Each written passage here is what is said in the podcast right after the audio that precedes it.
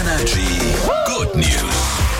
Hier packen wir sie aus, all die schönen Nachrichten, die auf diesem Planeten passieren. Heute machen wir uns auf die Suche nach dem Auto, weil man kennt das vielleicht.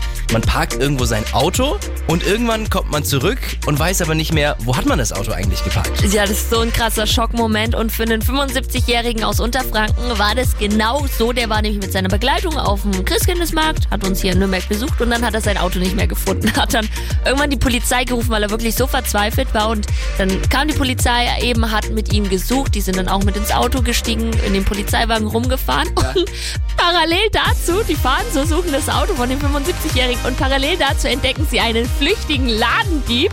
Den haben sie dann schnell noch festgenommen, dann haben sie das Auto weitergesucht und irgendwann haben sie es auch wirklich gefunden. Das sind ja zwei Fliegen mit einer Klappe. Na, Wahnsinn, Wahnsinn, oder? ne? Ja, hier ist Energy. Schönen guten Morgen.